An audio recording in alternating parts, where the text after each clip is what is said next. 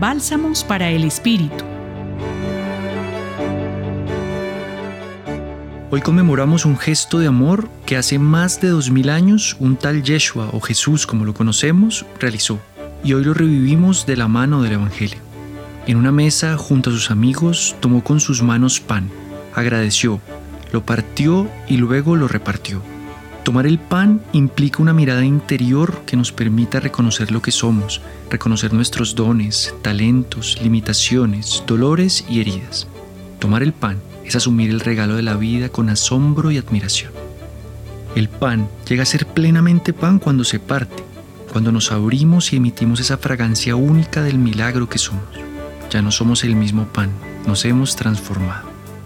Cuando ese pan no se parte, queda encerrado, aislado, se pone duro e incomible. El repartir nos impulsa a ir más allá de nosotros mismos, nos invita a entregar ese pan a la vida, a nuestro prójimo, a la naturaleza, a Dios.